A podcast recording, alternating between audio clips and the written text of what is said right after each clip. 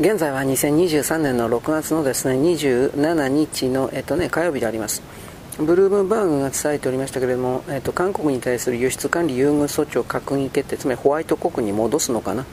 グループ A ですね。これグループ A に追加する政令改正を閣議決定したというふうに伝えております。結局これはもちろんですね米国の圧力です。でもちろんその他にですね日本の経済界があいろいろ圧力をかけた、これはもちろんあるでしょうね、そしてさらに言えば、えー、っと自民党というのは8割以上が親中派なので、中国としてみればですねその韓国を通じて、韓国のメーカーを通じて技術を泥棒するということを計画というか、今までもやってきたわけですから、これはですねあの止まってもらうと困るわけです、だからこの件に関しては、間違いなくホワイト国に戻せという形の圧力を多方面からかけたでしょうと言います。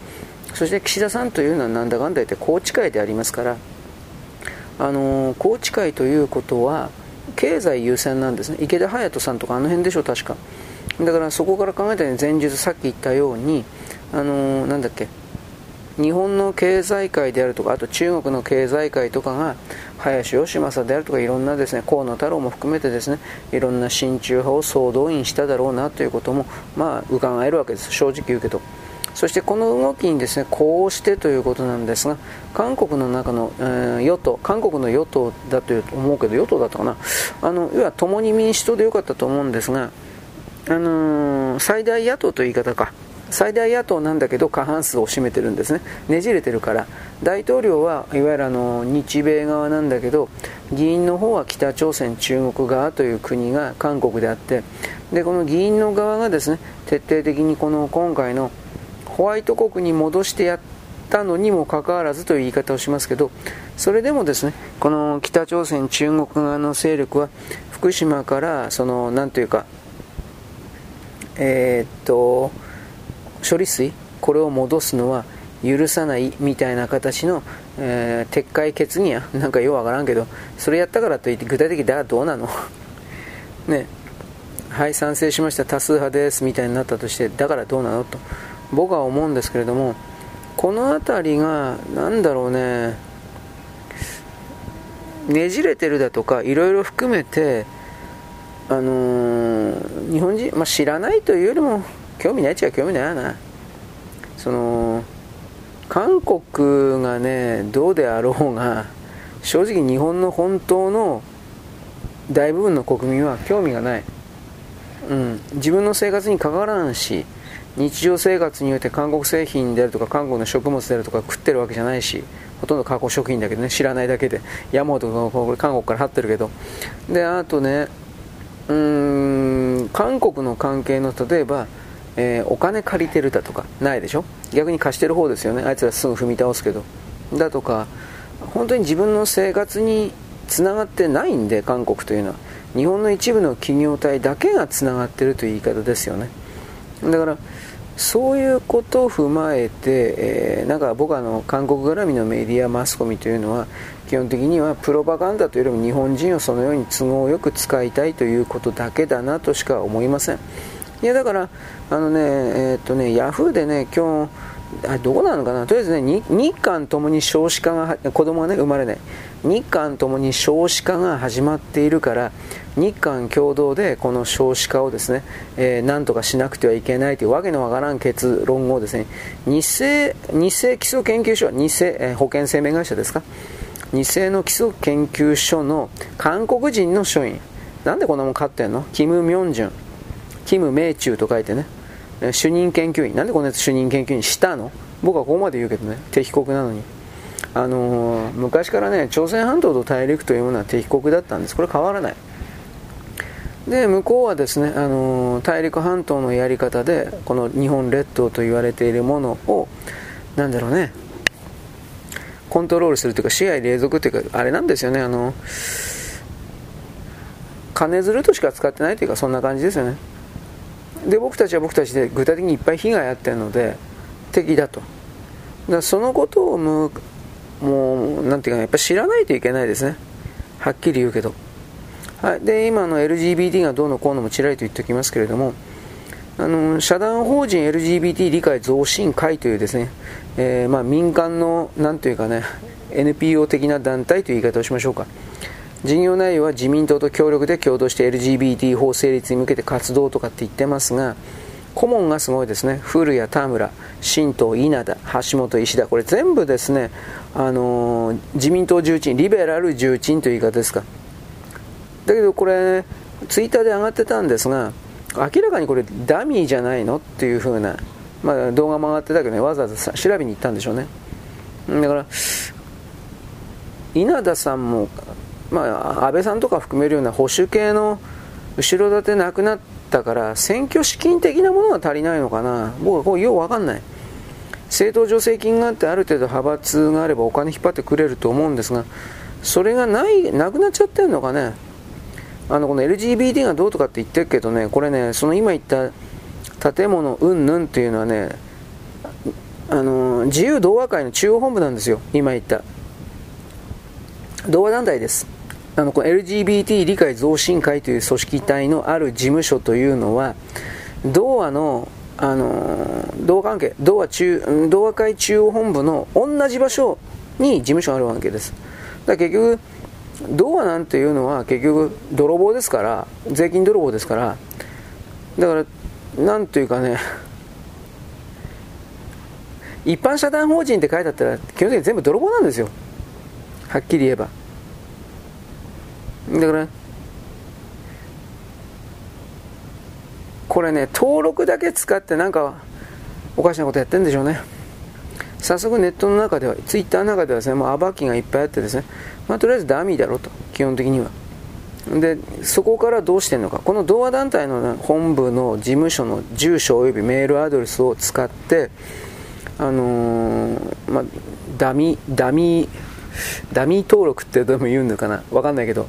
そういうことしてるとこっていっぱいあるんだって。うん、まああるでしょうね。全部政治資金的なおかしなものがあるでしょう。はい、次。あの僕、ちょっと前に2週間前に卵が安くなるかもしれないよみたいなことを言いましたでそれは鳥インフルエンザが正常宣言つまり鳥インフルエンザを持っているような鶏を全部ぶっ殺したんでもういないんで、えー、なんだろう隔離政策的な卵をですねそういう隔離政策的な形やってたから全然個数をあの管理できなかったんですけどとりあえずそれが正常化宣言出たんで大量生産ができるようになったと。で私あのほとんど今卵の10個パックが300円298円280円から298円だったものがえー、っと僕あの昨日見に行った時には275円とかなんか206円だったかな。まあそういうのが出てますね。ね私のポッドキャストはですね主婦へのお役立ち情報でできております。ね私のようにですね主婦向けにですねこの物価をですね取り入れたようなポッドキャストがあるわけ。いやあるだろうね。山ほどあるだろう。俺が知らないだけで。まあ自分で買ってたらねやっぱそういう値段に敏感になるんですよ。それは本当に。ねでも僕はあの業務用スーパーとかああいうところで痛い目にあったんであんなところに二度と行かねえよバカ野郎バカバカとか。あ量が多いよ業務用スーパーとか。いろいろ思います。あとなんだっけコストコ。ね。コストコは僕は年間費用高いから払えませんっていうことで 悪くはないと思ったけど俺他の人が買ったコストコのパンとかなんかいろいろ食べたんだけどあこれダメだ俺 なんでこんなまずいもアメリカ人食ってんのと普通に思った。アメリカ人かわいそうだなとそれも思った。本当まずいね。あとコストコのトイレットペーパーアメリカ人のトイレットペーパーどうなってんのこれとか。なんか気違いみたいにでかいの売ってるでしょ、まあ、全部があんなでかいのではないと思うけどだからねなんかねいろんな意味ででかいことはいいことだっていうふうに彼らは自分自身でアメリカ人自分自身で自己暗示かけてきたと思うけど僕は彼らの例えばさあのピックアップトラックですか？でかいトラックなんか何一つかっこいいと思わないし羨ましいと思わないし我々偉大なる日本の偉大なる発明の軽自動軽トラック。僕は世界一だと思ってるのではっきり言うけどだからそこから考えた時にですねうーんなんで機能機能だとか合理性だとかそんなんで考えないのかなと本気でこれ思いますはい、次、あの山口二郎です。左側ですね。人口がものすごく減っているような展開で、純日本人にこだわるような日本の保守政治は間違いだと。純粋な日本人が日本社会を構成するという教義、ドグマが21世紀の日本の生存を脅かすとかって山口さん言ってますけど、確かこの山口さんという人は、あの工作活動家ですよね、極左ですよね。文科省における文系関係の補助金の一括窓口やってる人ですよね、確かこの人って。で、明確に中韓北朝鮮につながっている共産主義者ですよね。僕はそういう解釈でいるんですが、なんでそんな危険な人がこんな偉そうな顔でですね、ものを言うのか。ただこれは、はっきり言うけど、韓国人向けにハンギョレ新聞で書いてるんですよ、26日。昨日ですね。だから、山口二郎ってのはそういう危険人物だから、まあ、韓国のメディアでよく本当にそういう日本解体の文章を山ほど出してます。で、これはね、はっきり言うと韓国というのは国がなくなります。僕はあの5年経過した時点で、もうあの、社会インフラの端っこの方で人が足りなくなってできなくなると思います。で、その人が足りなくなってできなくなるところを全部彼らは中国製の AI およびいろいろなものを、まあ、中国人も含めてかな、入れていくので、韓国という国家体制がだいぶ中国に置き換わっていくだろうなという予測を立ててます。なぜそれを言い切れるかというと、今でもそれが始まってるからです。だから、その状況下で韓国の中で、えー、金を持っているような人たちが日本に逃げやすくするためにね、韓国人嘘、嘘か騙してる、まあ、こう、あのね、左側の連中なんか何も考えてないですよ。その時その時にかっこいいこと言って、その喋るだけで金になればそれでいいって、金のことしか考えてない人たちだから、僕はその金のことを考える人たちを軽蔑はしないけど、明らかに自分の利益を誘導するための嘘、願望、そういうものをあの何て言うかな事実としてやるからだから嫌いなんですはっきり言って。そのあそれはあなたの中の脳の中の事実であって我々大多数の庶民における事実ではないんだ。でも彼らというのは封建制度とかそれを一番嫌ってるくせに天皇陛下天皇制度を一番嫌って死刑にしなくてはいけないと言ってるくせに自分の言葉には従えよお前ら。とやるわけです本気でムカつく。でまあそういう流れではい次かさっきのですね韓国の輸出国がうんぬんかんぬん再指定のことで一応フォローとしてですね、フォローかどうかわかんないけど、西村さんがこれを言っていたという、一応政策対話がですね、あのやって、なんていうかな、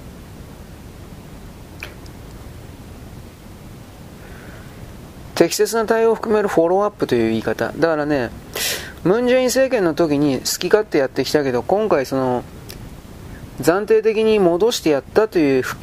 意味で、なんかそういうなんだろう、ごまかしですね。これを一応言ってます。ごまかしなんですよ。なんでかっつったら、パブリックコメントの公表してないんですよ。パブリックコメントの結果の公表。で、韓国と覚書をして、その韓国に約束を守らせたみたいなこと言ってっけど、あの、そもそも覚書が必要な時点で、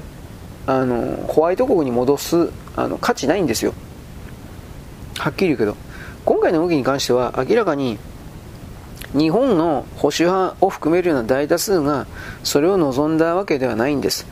えー、復活水素に関しては確かあの、新越科学とかあの辺か、あれが一番出してたと思いますが、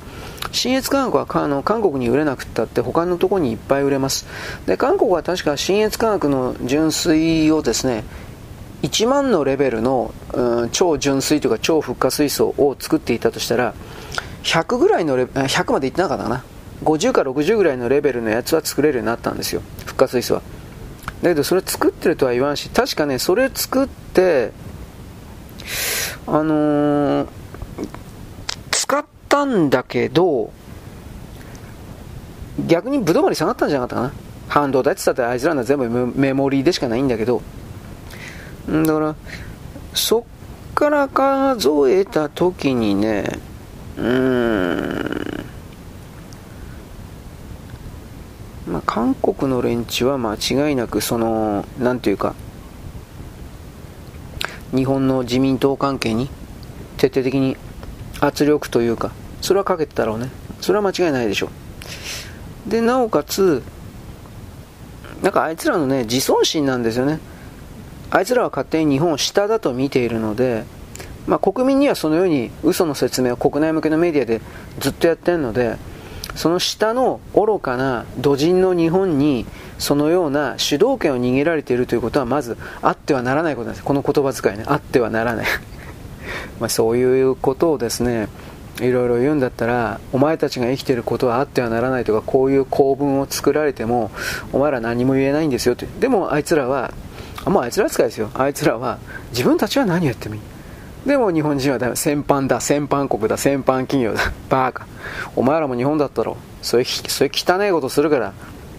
だからお前ら何も信用されてん本当にねなんだよね。簡単に何でもかんでも信用するのか。だとかそういうことを思いますね。ね。K-POP が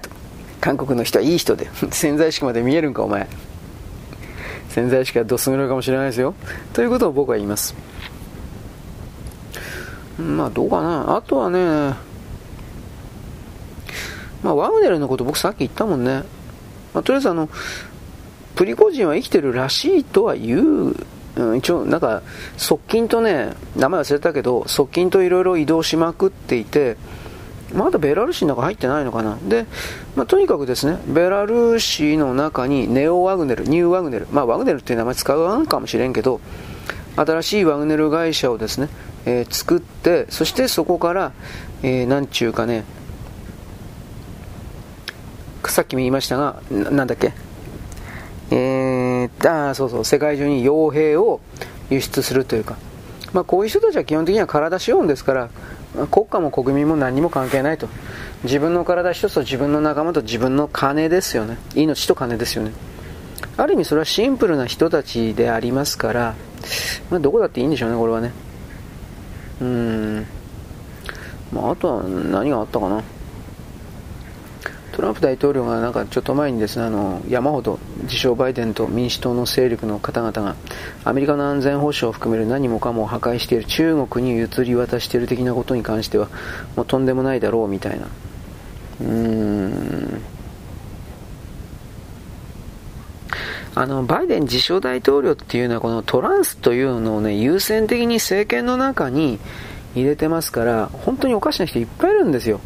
男でチンチンついたままなんだけど女装してねスカート履いてるようなわけのわからんやつが政府高官なんですけど子供たちの性自認と性転換手術と思春期ブロンカーを国の金使ってですね推進するべきとかって。でトランプ大統領はこれにめちゃくちゃ怒ってですねこういう発言に。あの少なくとも私は50州全ての、うん、州で判断能力のない子供たちに判断能力のない子供たちに性転換手術を許すというふうな今の何て言うかな甘々な状況は全部禁止するっていう風な。これはね、なんかね、13歳でおっぱい、乳房を摘出されたような少女が病院を提訴するような流れがあってね、自分を男の子だと主張した13歳の少女の胸をもう完全に切除しちゃった。そんなこと許されるわけないんだけど、だから、何なのこいつって思うけどね。少なくとも、あの、レイチェル・レビンというやつなんですよ。100%男なんだけど、じじいなんだけど、自分は女だっていうふうなことを言ってるという。で、そのことにおいて、では、あの、これらの肩書きを持っている人は、しかしトランスと言われている人が、徹底的に、あの、訴訟沙汰になるような犯罪の動きをしているということ。あまりにも多いからあんまり言ってないだけなんだけど、あのー、なんというかね、女性だけのスポーツクラブに今まではトランスの男が入れなかったんだけどそれが入れるによってこれはまた見事にデブでねでその男が女だと自称してねで、女の着替えしている裸のところに堂々と一人で入っていて勃起していたんですよ。ほっといたらチンチンをこすり始めたでしょ、自分で。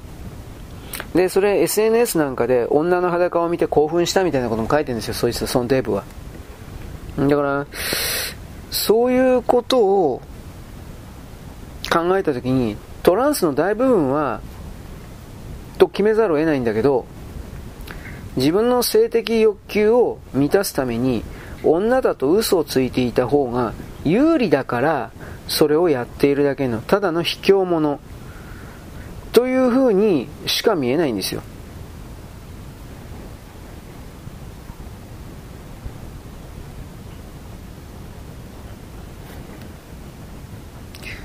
どうも。ね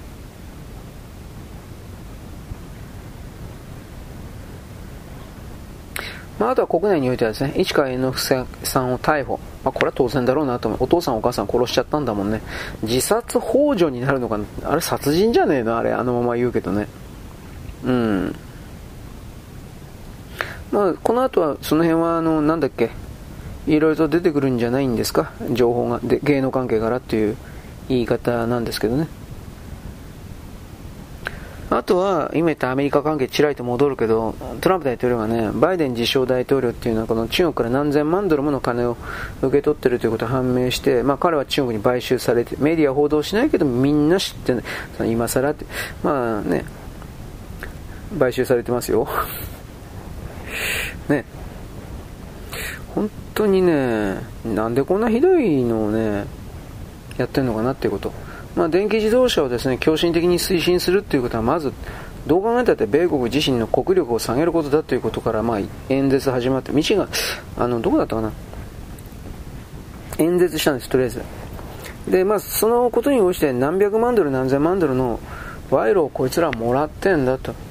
いうことを言ってるわけです、まあ、もらってるだろう。あのジョー・バイデンっていう男本当にねもう今はあれ本物じゃないと思うけど本当にねあの金に汚いんだって。うん。でもあのなんていうかな。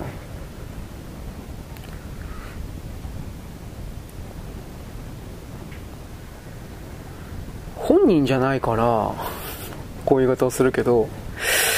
本人じゃないボケ老人の役者だからどう捉えればいいのかなと思って俺これ本当のこと言えば。まあ、だからそのジョー・バイデンの周りにいるような人たちという言い方ですね、まあ、これが徹底的にあのその金に、まあ、ハンターの財団という言い方になりますけどこれに思いっきりたかってるんでしょうね。うん。アメリカは確かにあの汚いところもある国ですけれど今のアメリカこんまだ今はまだまだこんなもんじゃないぜっていう人もいたけどさこんなひどい国になってしまっているということに関して米国人は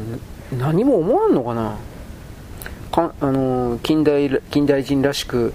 自分は自分の自分さえ良ければいい自分の幸せをもなんていうか求めりゃいいっていうふうにやってるのかな？だ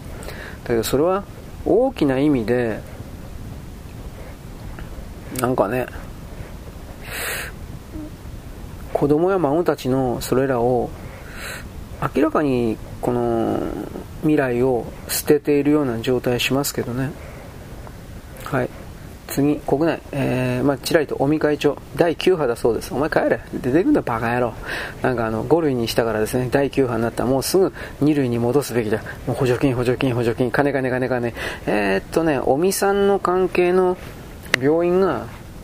何だったかな。300億円だったかな。儲けたっていう補助金で。本当かな？いやでもありそうですね。まあさすがに1年間で300億円じゃなくて3年間なんだろうけど2020年から3年間ということなんだと思うけどうーんどうですかね。とりあえず僕は今ではあの尾身会長というのはただの主戦度のですね薄汚いじじいにしか見えないんですよ。本気で。汚ねえわ人間は金に転んだらここまで汚くなるんだな。恥ずかしくないかななんてことも僕は思います。はい。次沖縄。あの沖縄でですねあの何だったっけオリオンビールっていうのあります。沖縄に。まあ沖縄しか売ってないそうですけど僕はよくわからんのだけどオリオンビールというものがあってでそこからですねなんか原料漏れたらしいです。で原料漏れたのはまあいいんだけどよくはないけどまあいいんだけどその原料が赤色をしておりましてですね。で、うん、琉球新報なんですよ。今日のあれかな。ですが色見りゃ分かるんですけど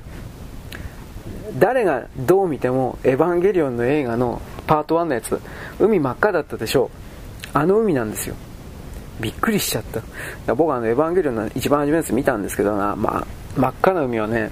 まさかあのエンド・オブ・エヴァンゲリオンのあのあの意味じゃないだろうと思ってたけどどうも本当にあれだったということは後で分かってええー、まあまあいいですけど。まあ、あのエンド・オブ・エヴァンゲリオン見て、やっぱあれ見たら、何だったかな、なんかほら、パート1で月か。あのパート1の映画に出てきた月に例えば「エンド・オブ・エヴァンゲリアン」の時のあれはな血しぶき？がかかってかかっていたりとなんかいろいろなアイコンありましたよね。でみんなそれは罠だっていうふうに言ってたけど実は罠でも何でもなかったということがまあ分かっちゃったわけですはい。でですねまあエヴァンゲリオン今置いといて まあ俺よく分かんないですけどまあいいです。あの僕ちょっと前にですね。お魚さんとかですねいろいろなものが滅んでいく、えー、なんだっけあとブラックバスとかあの辺のですね海外の品種が入ってくることによって押し出されて死んでいくだとかなんかいろいろなことを、えー、伝えてるんですがあのねえー、っとね告知バスというですねブラックバスのさらに種類の中で告知バスっていうのがあってあの大口バスっていうのは口がでかいんでしょうね。大口バスっていうのは速い流れのところには入れないんだけど告知バスっていうのが急に増え始めて誰か持ち込んだんでしょうね。急に増え始めてこれは流れの急なところでもあのなていうか生きていけるかこれやばいんじゃないかみたいなことを言ってます。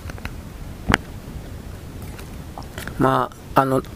生存競争なんで そういう言い方をしておきます。まあこれちょっとあのもうちょっと調べたらですね言います。なんか面白い流れになってるみたいですね。はいよろしく。ごきげんよう。現在は2023年の5月じゃなかった6月のですね27日の火曜日です。あの私はですねあなたになんか山口百恵さんのことを言いました。あ曲ですね。で2曲なんか非常にセクハラ的な曲があると言いました。タイトルは僕は青い果実ともう1個は知りません。青い果実でよかったと思うけど青い果実がですねおそらくはあなたに、えー、女の子の一番大切なものをあげるわだったかな？なんかそえ？なんだっけ？それだったかな？で青い果実があなただったら何をされてもいいわというなんかそういうすごいとねこんなそんな歌詞を1516の女の子に歌わしちゃいかんよ、ね、お父さん許しませんよ。というようなことを僕は言ったような気がします。でもう一つは僕昨日言ったですね何だったっけ、えー、今言った、えー、女の子の一番大切なものをあげるわなんかそういう曲。どっちが先に出た曲か僕は全然知らないんですけどこれはちょっと僕は真面目にちょっと考えていてですね。まずまずですねあなたに何をされてもいいわっていうこれはもちろん性的にです。ねこんだけいいのいいのかいいのか。でもうこうなるんですが間違いなく。しかしこの、えー、女の子の一番大切なものをあげるわっていうことをですねなんかいろいろなバージョンで考えてみるとですねうんと一応3秒ぐらいいろいろ考えたりしました。それはですねもちろんもちろん僕はねあのいやらしいことしか考えないので常に性的にですねあいやらしいなんかなんかくれるるるるるみたいなこういうことしか考えないですけどしかし中には真面目なストーリーがあってですねこれが私が命の次に大事にしてるおばあちゃんの形見の指輪とかそんなん出されたらどうしようかなと思って。つまりですね山口百恵さんがあなたに女の子の一番大事なものをあげるわと真顔で言ってくると。そしたら聞いてる男がいやいややらしてくれんの？え？ー、え？ー、やれんの？やれんの？やれんの？というふうに思うわけです。もちろんです、まあ、僕も僕も思います。僕は正直ですから。しかしですねその流れの中であの実はですね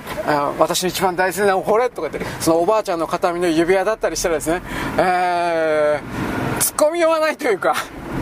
あ確かに。いやまあそうすごく大事だよね。あ君にとっておばあちゃんはすごく大事な人だったんだよね。となるわけですなんというか抑え込み一本というか何もできなかったというかえ？これでおしまいというか何やらせてくれるって言うんじゃないの？まだこんなことばっかり言って。山口百恵さんの、ね、世代というのは昭和の世代のねあの時代の女というのは中高生中高大生短大生含めてね恋愛なんかしてる暇なかったんですよ。これ本当なんです本当に恋愛なんかしてる暇なかったんですよ。本気で。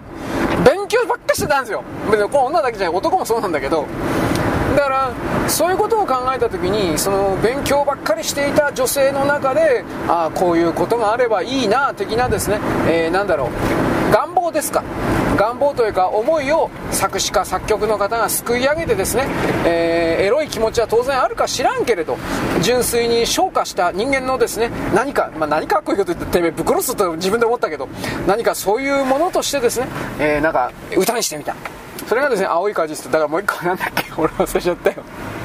あなたに大切なものをあげるんですよ。決してですね下着を脱いでですさああいいですよやっちゃっていいですよ。そういうことではありません。僕は意図的にいやらしく聞こえないようにですねこういう植物的にですねわざと喋ってるんです。本当はもっと情緒的にですね、えー、なんだっけなんだっけハーレクインロマン的にですねなんたらかなあの文体俺嫌いなんだよなハーレクインって。ね。まあ置いといてそういうわけなんで人間の気持ちにおける大事なもの大事なものでない。男のそれ女のそれはやっぱり違うということから始まりあの例えば大好きなおばあちゃんのですね今言った、えー、片身の指輪。これ男でも実は当てはまるもんですねということですね。つまりあの僕はバカなんで普段からいやらしいことばっかしか考えてないんでセクハラなんでねこの女のこの女のケツだったらどんな下着をとかこれセクハラなことしか考えてないんで僕は本当に。ねやれねあやりたいけどやれない。うわこれしかないので僕は。だから僕は大事なことって言われたらああこれはきっとやらせてくれるんだな。責任なしで。よし。マムシドリンク買ってこてそんなことやらんけど。マムシドリンク買ったってチンチンは立ちませんよ。何言ってんですか。ってこれは真面目な話そうですよ。ただ眠気防止には確かになるかな。人にはよるだろうけどね。眠気防止にユンケルっていうのはなんか商品名出しちゃいましたがユンケルっていうのは割とまあ効く方だなと思います。僕の知り合いなんかはですね、えー、2日間徹夜した時にユンケルも飲んでたけどあれですねあの今これ薬局で売ってんのかな？あのカフェインのアンプルっていうのがあったんですよ。昔あったそうです。僕これゲームス見たことないから知らん。そのカフェインのアンプルってやつを飲んでカフェインのアンプル分かります？あの、えー、どういうのかな？本当にね注射器に入れる中身みたいな本当に小さな小瓶小瓶なんかな口紅みたいなサイズでね。でコカ・コーラみたいなちょっとくびれのね感じになってて密閉容器なんですよ。線とかついてないの。ほんでどうやって飲むの？って言ったらくびれてる首のところで、ね、指でポンってたらパキンと折れるんですよ。確か。ほんでパキンと折れて折れてそのまま飲んだらきっとガラス危ねえだろうからきっと。そいつは小さなストローを持ってたから小さなストローでなんか飲んでたんですがそれは何？って言うだからカフェイン。ななだから何？だから眠気覚まし。そだからどうだろうねこれドラッグみたいな扱いになるんですかね？ようわからん。だから昔のその昭和の人々の高校生大学生なんかもカフェインアンプルではないだろうけどそういう眠気覚まし的なものはだいぶあったそうですよ。今は今そんなもんの商品ってあんまりないんじゃないかなと思う。まあよくわかんない。眠気覚ましのガムで昔まあ、ロッテの商品だから僕信用してないんだけど、ブラックブラックだったかなあれ、明治だったかななんかあった。ブラックだったかななんかそんな。一回だけね、食べたことあるんだけど、あ、まずいからいらねえって。もうああいう加工食品的なものはあんま正直あんま好きじゃないんで。うんだから、それ含めてですね、あのー、いろいろありますよ。ね、えー、なんだっけ、えー、っと、まあ、あユンケル固定費とか含めて、なん、なんの話してんだっけ眠気覚ました話じゃねえよ。というわけでですねうん言葉の捉え方ということですね。だからとりあえずあなたは女だとして、まああの100人いたとしたら1人ぐらいしか僕女のリスナーいないんですがその女のリスナーの人、まあ、いないけどほとんどほぼいないけどあなたはですね何ていうか大事なものをあげるとかねそういう大事だとかそういう言葉をですねうかつに男に言ってはいけません。あのー、特にですね若い男はですねいや中年でもいいそうなんですがいや老年でもそうなんですがやることしか考えないので、えー、僕はそうだから他の男も全部そうだと僕は思ってるので いや違うの？何てめえらってな何をきれい事言ってんだよお前。なにね日本人はね嫌なやつばっかりで紳士面しやがって嘘ばかつきやがってやりたいんだろお前知ってんだよ俺は。というふうなこういうこともですね僕あの偽装カバーで一応やるんですが。違うの？やらせてくれって言ったらややっていいんじゃないの？もうなんかボソボソとか。まあいいです。というわけでその桃江さんの桃江なんかね昭和の人は桃江ちゃんというそうです。僕はやっぱ桃江さんまあ桃江ちゃんでもいいんだろうけどね。でも聖子ちゃんとは言わんな聖子さん。でも聖子さんはちょっと変かな。まあそういう形でですねいろいろな曲を考えるということです。だから私は昔昭和の歌というのはエロい歌多いねというのはそういう逆に日常生活を本当に抑圧された日々を送ってる15歳から22歳の人たちがあまりにも多かったんで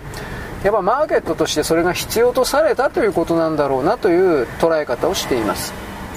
でその中で私あの作詞作曲家の作品商品だとか歌手歌い手さんのですね時間系列における何かというものを、まあ、その時代時代における風俗文化風俗の流れとあと、うん、国内国外でどのような大きな出来事があったのかみたいな形で捉えるわけです。もちろん連動してますよ。当たり前なんですけど。だからそういうことを踏まえてうん悪友さんも小林亜生もねいろいろねやっぱり偉い人たちだったんだなとこういうことを思っちゃったりするわけです。はい。でですねあのー何言えばいいかな、まあ、ワグネルのことさっきも言ったけどね、もうダブってるだろうけど言っとくけど、27日のですね演文演説文を大体読んだんですが、プリコジンの名前とりあえず出てませんでした、批判する名前意味でプリコジンの名前は出てなくて、ロシア時間の27日にプリコジンに対する捜査は完全に終結して不起訴になりました、正式不起訴です。で、プリコジンは、まあ殺されてないと思います。で、じゃあどこにいるのか、うんひょっとしたらもうあのベラルーシに入ってしまってんのかもしれませんけれども、側近と一一緒に動いてる、行動してるらしい。で、ワグネルは、ワグネルの名前のままでなのかな？ロシア、ロシア軍に契約して、ロシア軍の公務員兵士として入っていく人もいるけれど、ロシア軍には入らない今のままの状態がいいという傭兵としての立場を求める人が、え、ー、と、ワグネルがね、営業を再開した、再開のお知らせみたいなものを、ロシア国内の、これ SNS かどっかかな、まあ、多分ワグネルは自分でサイト持ってるんでしょうね。ワグネルホームページみたいなやつ。で、そこで、えー、再開のお知らせ。業務を再開してしまいそうで、なんか間抜けだな。まあだけど、そういうことが、えー、行う、動き、そういう動きがあって、とりあえず、おそらくプリコジンは生きてるんだろう。普通に生きてるんだろうな、ということ。で、やっぱりこれね、いろんな捉え方ありますけれども、トータルで言えばプーチン大統領が結果としてという言い方か知らんけれども自分の権力を強化する方向に、えー、利用できたという言い方でしょうね。ただしプーチン大統領の権力そのものがずっと強固で強かったということはないでしょうということも言えるわけです。それは、えー、なんだっけ？あオルガリヒですね。オルガリヒと言われているような人々がやっぱりあの支部5列した半分ぐらい半分か3分の1しか分からんけれどもアンチプーチン的なことをしていた人は殺されたりあと国外に外に逃げたりという形で。で殺されたり国外に逃げたというふうなオルガリーヒというのは大体のところはヨーロッパと深くビジネスをしていてまあ、ヨーロッパ関係ウクライナとつながるヨーロッパ関係と仲が険悪になってしまうとさあ困る人たちですよ。はっきり言って。そういう者たちが、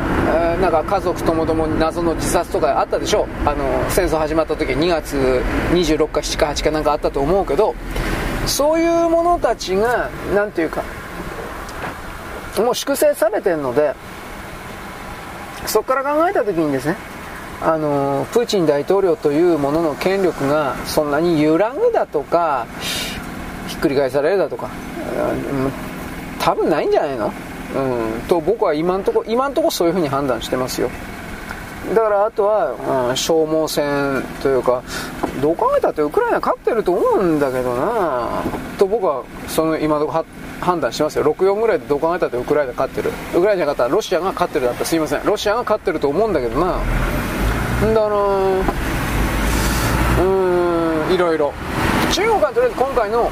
プリゴジンの反乱という言い方をしますがそれに関して、えーと、生還を決めるつまり静かに見守る的なことを言ったけどまあそれはないでしょう。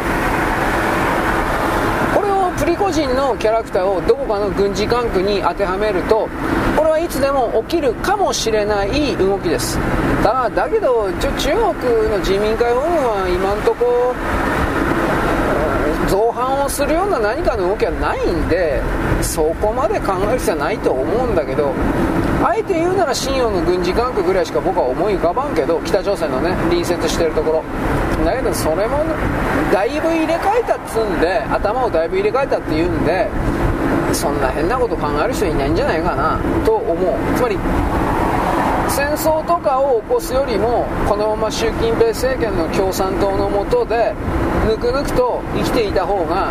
安定した生活ができるとなればそれは無理に、ね、ひっくり返すだとかそんなことはしないと思いますがね私は。僕は実はね人類全体からそういう戦争を起こすだとか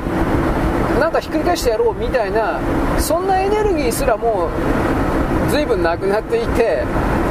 で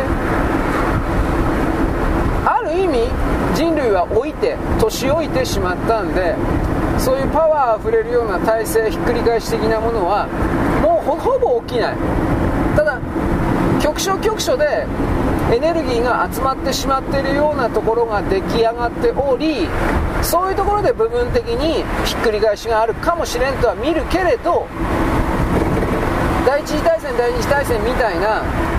全世界を巻き込んだ形での戦争はもう起きないと見てるんですよ。実のところ言えば。局所戦のようなことは起きるかもしれんけど。だから第三次世界大戦がうえーとかって言ってる人は そんなもんで騙されると思ってんのかお前。古くせえな。なんてことも思うわけです。はっきり言うけど。なのでね僕は次にアメリカの国家分裂が、まあ、起きると思ってるんですがトランプ大統領がどうせ不正選挙で負けさせられて。でそのことで、えー、テキサスの分離独立の動きが現実化していくというふうに見てますがまたそうしないと多分ねもう収まりつかない今の米国というのは。でまあそれも今置いといてそれがおそらく最後になるかなという気がしてます。本当のこと言えば、まあ、あのコソボだとかユーゴのねあの辺のことも僕言ったけど果たしてやるかなやれるかなっていう風なうんそんな気もしてるんですよ本当のこと言えば。だんだん最初はね今年の2月1月2月3月ぐらいまではねコソボでなんセルビアとコソボがやるんじゃないかと思ってたんです本当の話で。だけれどもロシアとウクライナのこの戦争において、えー、西側もロシアも大きく傷つく流れでで中国はどっちつかずというか、まあ、最終的に自分が全部かっぱらおうというふうに思ってるんだけどどっちつかずみたいな形ででセルビアとコソボの背後の西側およびロシアという言い方するがあのこれの力がすごく弱まってるので彼らが単独で何かことを起こす起こせる。そんなことは僕は元ありえんと思ってるのでだから戦争やるぞやるぞと言いながらじりじりとしながら、えー、お互いに疲弊していくだけ力なくしていくだけ。なんかそんな景色が見えるんですよ本当のこと言えば。でそれがあらゆるところで始まってる。ナゴルナゴルのカルバフがあったでしょで結局のところあれはそのロシアとトルコと、まあ、関係国ではロシアとトルコになるのかな。あと西側もきっとあるんだろうけどそういうものが、えー、裏で勝手に手打ちの流れをしちゃったという。でアルバニアとアルメニアでしたっけ？そういうことで、あのー、彼ら独自で戦争なんかできるわけないので背後のケツ持ちつまり大国ですね。地域大国トルコとあとロシア。帝国ですね。ロシアも今で地域帝国という言い方を言いますがになっちゃった。これらがそもそも戦争に乗り気じゃない状態で末端の先端の弱小国家たちは戦争なんかできるわけないんですよ。なので、えー、セルビア、コソボも似たような感じであこれも戦争無理なんじゃないの？という風な形で僕は見出しています。まああんま油断しちゃダメなんだけどね。うん。だからそういうことを捉えてですね僕の考え方は常に謀略と陰謀と妄想と、ね、思い込みと英語と、ね、どうですか？私の言葉臭いでしょ？プンプンしてるでしょ？ということをですね僕は自覚しながら言ってるんですが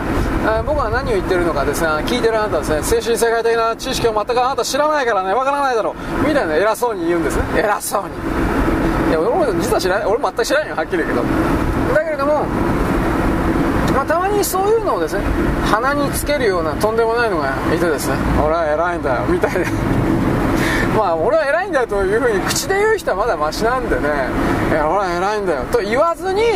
なんかインインプレな丁寧な言葉で「でありましてドラロロロパカぶっ飛ばしろぶん殴ったらてめえ」みたいな。いるんだこれが。上にはおもねり下と決めた座標には上から目線でこいつには興味がある。なんでてめえなんかに興味持たれなくちゃいけねえんだよお前。言葉遣い気ぃつけろよお前。という風な僕はそういうところ精神世界的なですねブログとかそういうところも定点観測するんですが、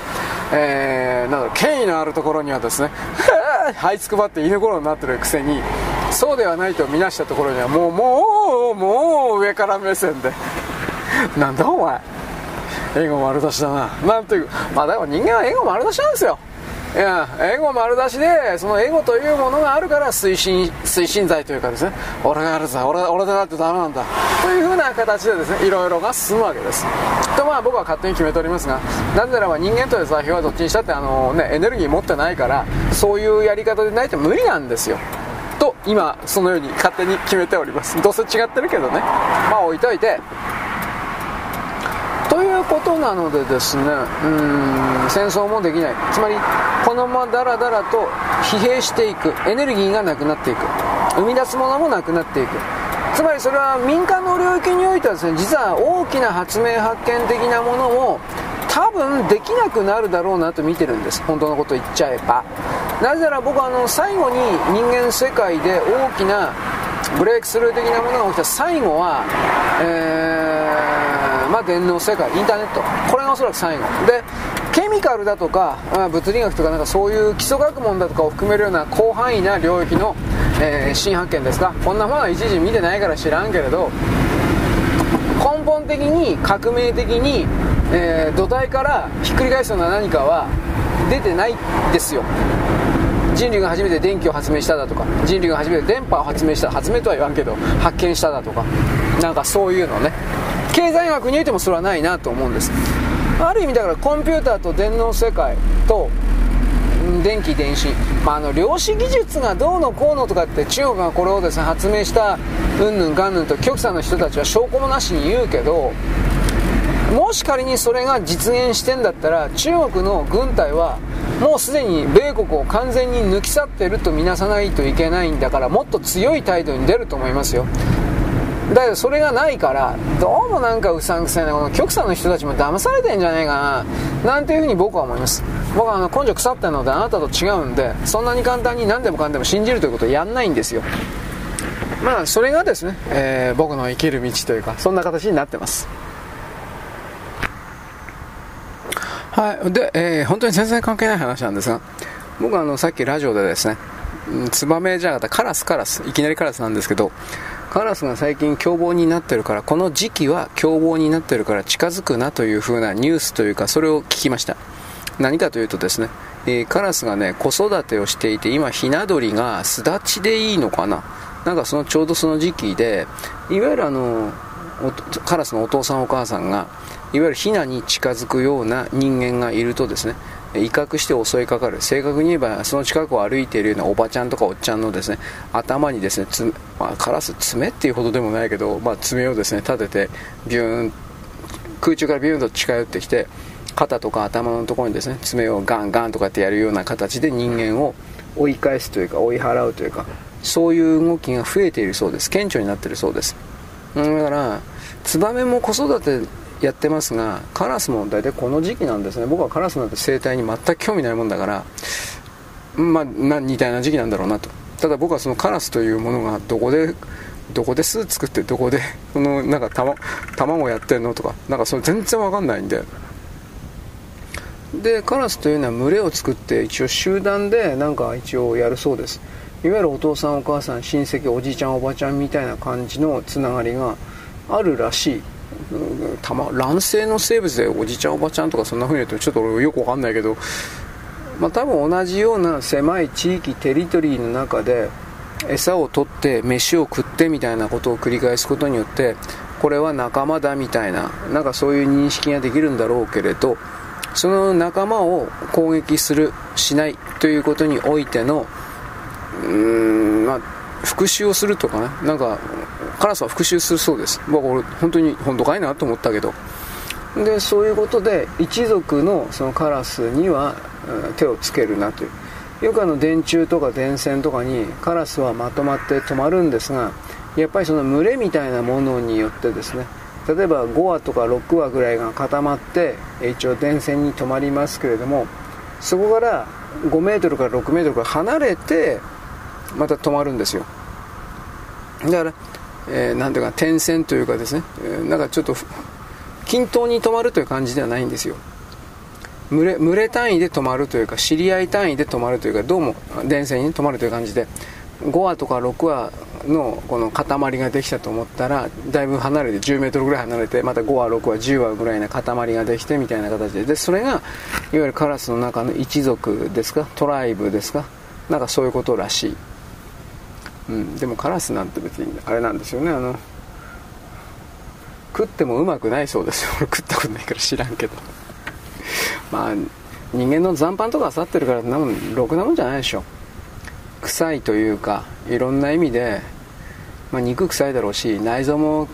臭いだろうしそもそもなんか切り開いて何かしようという気にはならんな。でなおかつスズメなんかも人家に住んでいる家人間がたくさん住いるところの住宅地とかにいるような感じのスズメっていうのは臭くて食えないそうです肉が。スズメをなんかの出すというか郷土料理的なないってやあるんだそうですけどスズメの肉は俺食べたことあるけど そんなうまいもんじゃなかったな。でもまあそのスズメというのは基本的には田舎の人のいない山と、えー、山があって田んぼがほら控えてつながってるという感じであるでしょ。その山とか田んぼのそういう境界線上という言い方か。そういう境界線上とかにあるようなスズメでなければとてもじゃないけど食えたもんじゃないらしいですよ。まあ肉が臭いんでしょうねきっとね。でえー、スズメを専門にねなんかちょメニューの中にスズメの肉入れてる焼き鳥さんあるそうなんですけどえー、それ大体中国だから食うなって言われたんでその話をしたかったんですよ。日本でスズメ取っちゃいけないってことないとは思うけどなんか制限変わってんじゃないですかね、うん、でその焼き鳥屋さん的なものもおそらく冷凍で運ばれてくる解体さ中国から運ばれてくる羽むしられて解体されたスズメを焼くかさばいて焼くかそもそももう中国で加工されてしまってんのかこれは分からんけどそういうものを出してるらしい。まあ私は食えとも食うなとも言わんけど、まあ、中国だから汚染物質というかいっぱいあると思うけど仮にそういう汚染物質がなかったとしてもあんまり美味しいもんじゃないらしい。野生の肉ってね言うほどうまいもんじゃないんですよやっぱり。人間がその食べるために肉を太くするだとかなんかそういういろんな努力してないんでイノシシの肉とかみんなうまいとかね馬肉うまいとかって言うけど羊の肉ねあとね。いやどうかなって僕思いますよ。普通に。イノシシの肉だからただ単に硬い豚肉じゃねえのこれ。というふうな。ま僕の食べたのがたまたま変な外れだったか知らんけど。今今あるかな？群馬県とかね栃木の方にね群馬だったかな？あのそういうちょっとした料理屋にイノシシの肉を普通に出してくれる定食屋っていうのかな？民宿って今民宿あんま見んけどそういうのがあってでそこで一応欲しい時に食べれたんですよ。それはおそらく現地の漁師さんまあ今でもいると思うけどでもそれはおそらく鉄砲の漁師じゃなくて罠の方の漁師じゃないかなと思うけどあんまり言うほどうまくなかったけどね。硬いだけだったという。うんまあこれはどういうふうに処理されたかにもよるでしょうね。冷凍とか一旦されていたのかもしれないし冷凍は上手にやらないとやっぱりすぐ肉の味は落ちますからね。この辺りはどうなんだろうか。あと馬肉とかね。長野だったか。長野のやつだったか。岐阜のやつがね馬肉がうめえとかええ、とか言ってあんまりうまくなかったけどね。馬肉でうめえかなと思ったのはコンビーフぐらいなんですけどコンビーフあなた食べますか？あの、えー、くるくるとあの巻き取るような 缶詰。どうやいいだろう？それが本当のコンビーフですよ。なんであんなになってんだろう？俺はよくわからんのだけど。まあとりあえずですね。羊の肉もなんか道民はよく食うそうですけど本当かなと思うけどね。ジンギスカン本当のジンギスカンは羊の肉使うって言うんでしょ？だけど俺羊の肉は食ったことないから分からんけど食ったやつは臭くて食えんかったって言っとったけどね。どうなんだろうね。何を餌として持ってたかにもよりますけどね。はい。というわけなんで、え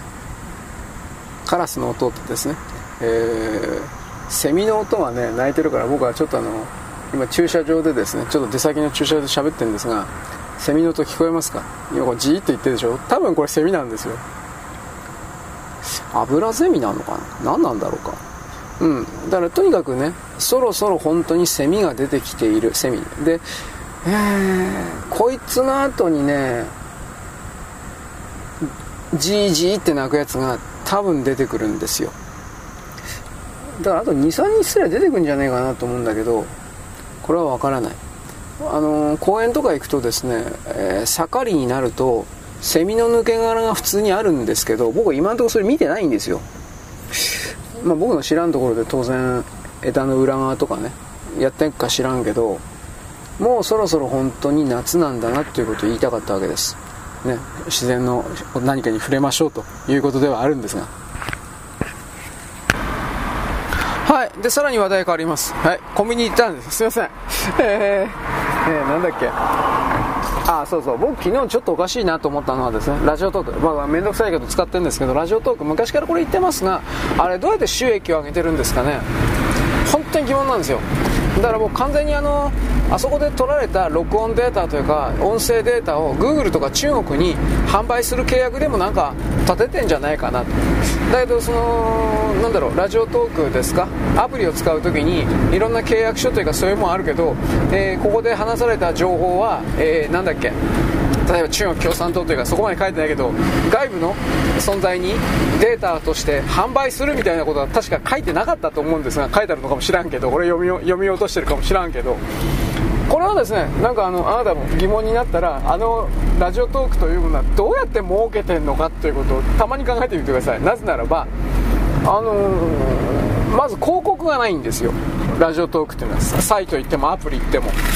例えば、えー、長谷園のお茶漬けだとかなんかそういう感じのが、まあ、一切ないです森永牛乳だとか。ない。で例えば自分の配信と言われているものの中で、えー、10秒間 YouTube のうざい CM 動画みたいにですねアシックスのなんたらかんたらみたいな形のそんな動画が入るわけじゃないですし本当不思議なんですよ。これがねあのアンカーというかそのなんだっけ Spotify ならまだわかるんですよ。あそこは有料で音楽配信とかやってっからあの無料でとりあえず人集めるだけ集めておいてその有料の音楽配信で契約してもらうということのベースのための蒔絵としていろんな人々を利用してる。これはわかるんだけど Spotify はそれあるんだけどラジオトーク全然それないなと思って。で一応そのラジオトークと Spotify は連携してるからアプリでオンオフできるから連携オンにするとラジオトークで喋ったやつがそのまま Spotify に、えー、っと配信されることになってるからそのラジオトークというのはこの Spotify のその蒔絵の、え、外部装置の一つとして機能してんのかな？どうだろうか？みたいなことして僕は漠然と考えるんだけどまあ未だに答えが分かるけど最初から疑問になったんですよ。どうやって儲けてんのこれ？というふうな。さらになんか FM、え、っとラジオトーク？なんかなんだっけ？金儲けもできるんでしょ？なんかたくさん人々を集めたりなんかしたら。ギャラが出るんでしょ？どっから金儲けてんの？と思います。ただ一応あえて言うんだったらラジオトークの中で有料でリアルマネー払ってなんかウェブアイテムを買ってそのウェブアイテムを配信者に与える的なそれは一応できるそうですよ。でそれをもらった配信者はそいつを現金には多分買えれんのじゃないかなと思うけど Amazon チケット Amazon ポイントというものに変換できて Amazon ポイントで Amazon でお買い物をするか。多分なんかそんな。FM スタンドっていうもう一個のやつに関してはああれあれなんか現金臭いんだけどね。現金がでもそれえー、っとフォロワーが1000人以上から始まるんですよね。確か FM スタンドって。で1000人以上から始めフォロワーが1000人以上になるとなんかそういう有料の契約の資格みたいなものが開始始まってそして、えー、っと企業っていうかメーカーがそういう人たちと契約したりなんかもする。分からんけど。まあ YouTuber と変わらんですねそれに関しては。だから FM スタンドっていうのはあのいわゆる YouTuber をたくさん配している事務所みたいなプロが山ほど入り込んでもう金金金金になってるからまあ廃れてるだろうなと僕思うんですけどラジオトークの場合は最近やっぱ人は来ないんかなと思って。吉本なんかと組んでねいわゆるダウンタウンの浜田さんとかああいうのが宣伝番組というか宣伝のラジオ番組を持つようになってきたあと有名な武田なんとかとかなんかいろいろ。いわゆるプロの芸能人がラジオトークにどんどんと進出して僕はそれダメだというわけじゃないけどなんだろうね。普通の人が配信しなくなったんかなと思ってライブ配信をしなくなったんかなということ。あと人は集まるけどただ聞くだけの人ばっかりになって発信しようという人が全然減ってんのかなと思って。なんかそういう視点で一応見るんですよ。なぜならばそういう感じの発信者募集みたいな。それ本当に増えてるんですよ今ラジオトーク。急に増えた。ということは逆に急に減ったんだろうなと思って。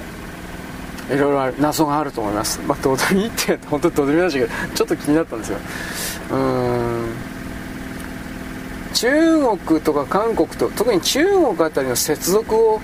切られたのかなと思って。あそこ中国人だいぶいたからね僕の見え方から。中国人韓国人だいぶいたからねラジオトークって。あのトーカーというか発信者。韓国人に対しては切ってないだろうけど中国人に対して中国の政府がこれを切っただとかなんかあんのかなと、まあ、勝手に疑っております。一つ物事をいろいろ考えてネタにやりますからという程度ですがいろいろ考えてみたらどうかなみたいなことを言うわけです。よろしく。ごきげんよう。現在は2023年の6月のですね、えー、27日の、えーとね、火曜日であります、えーとね、NHK なんですけれども11万件の、契約減少つまり11万人の方11万家族、まあ、11万件のですね契約のマイナス減ったそうです。でも黒字は364億円。ものすごい黒字です。で結局これに関してはですね普通にテレビを見る人が減ったからテレビ、えー、なくても構わないというか、まあ、スマホあればねタブレットあればそれでいいという風になってきたということでもありますし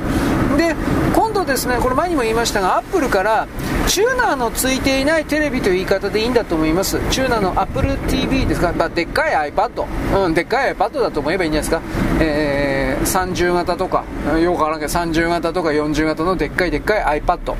これが出ると思えばいいです。まあ、どうですかね、CPU 的に、あつまりの、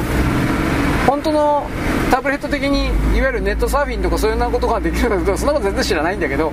とりあえず AppleTV っていう名前じゃなかったかな。でこれでいわゆるネットを通じて、えー、独自のコンテンツということになるんですかね。Apple ってそういうネットフリックス的なことはきっとやってなかったと思うんですが、うん、それと提携した形でいろいろとですね流すということなんでしょう。確か Google テレビっていうのもありましたね。ただ Google テレビっていうのはテレビの形してるのだと既存のテレビの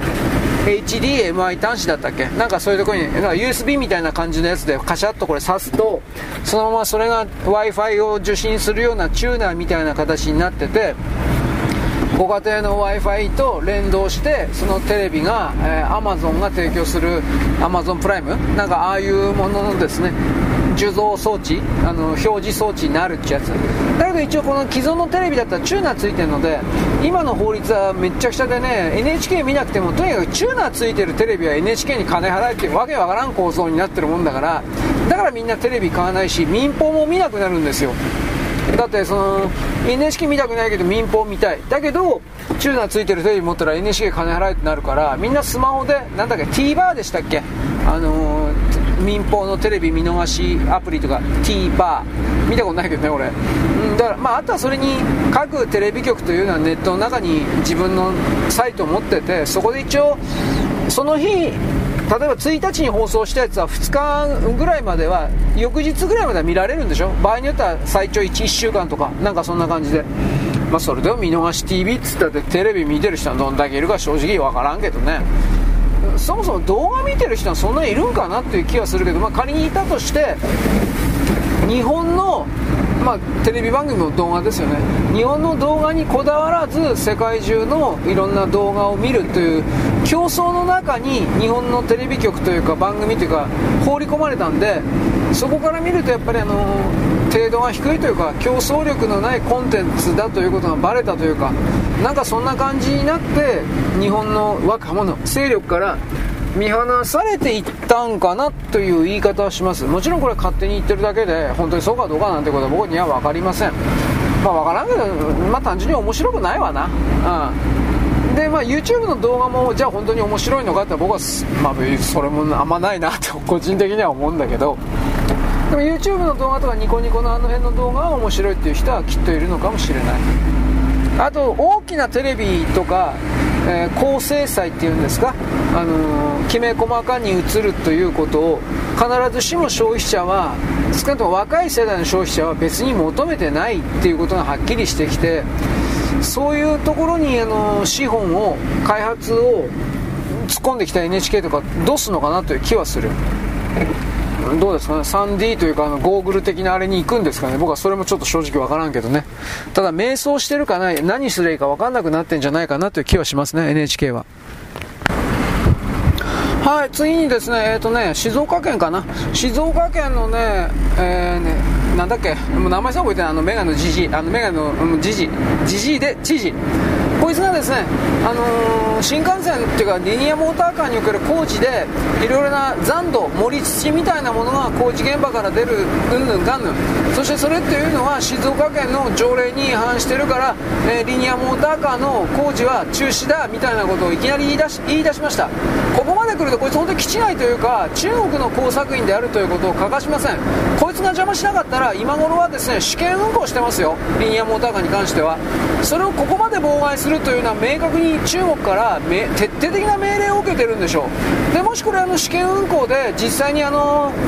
やり取りというかですねあのそれを動かしていたらあサウジアラビアとか UAE とかを、ね、ああいうところのお金持ちの地域が日本のリニアモーターカー巨額のお金出して多分買ってましたよ冗談抜きで。何らかの契約を結んでますよ。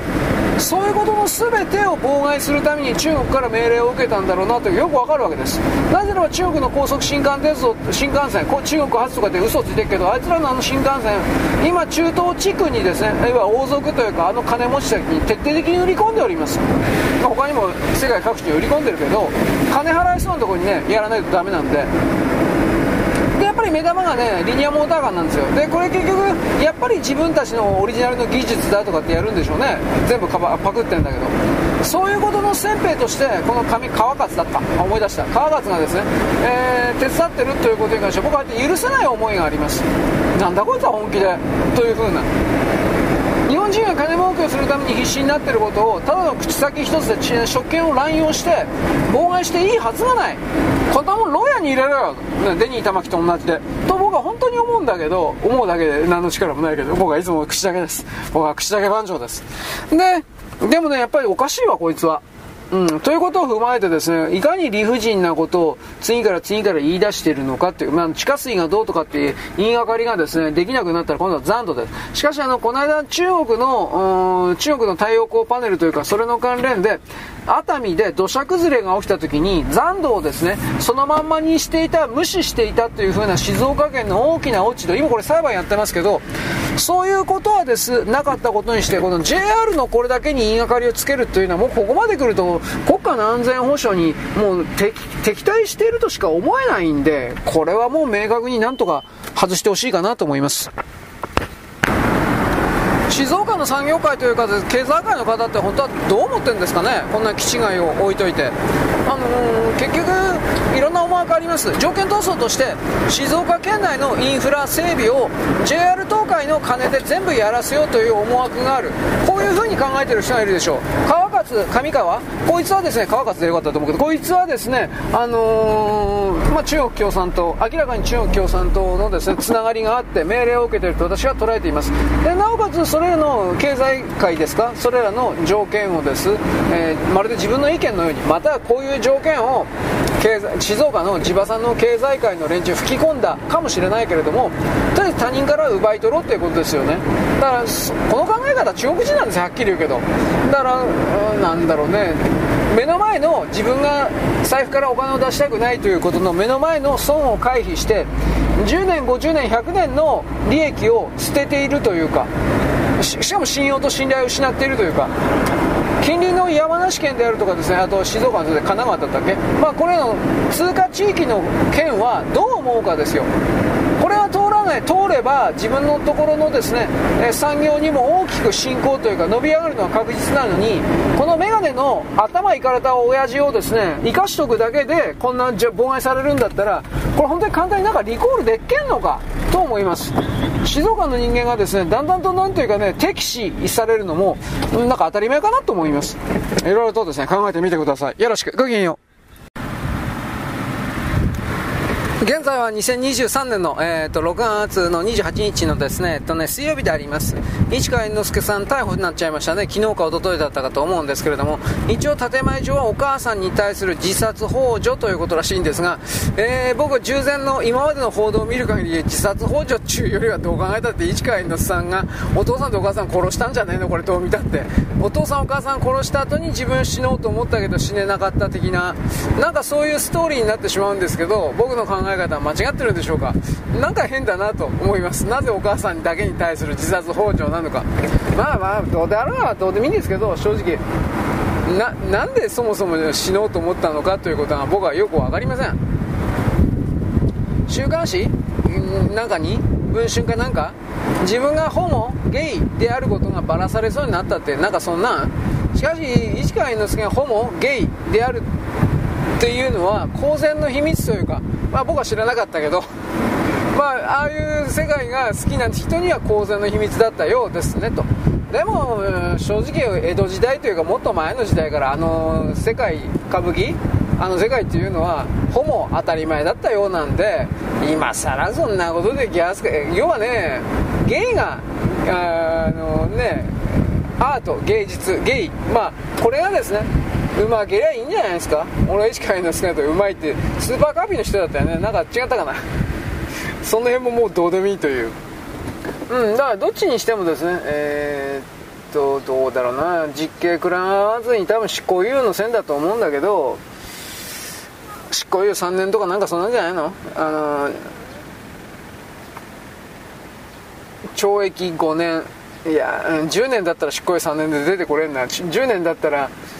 執行猶予5年ぐらいつくんじゃないかなと思うけど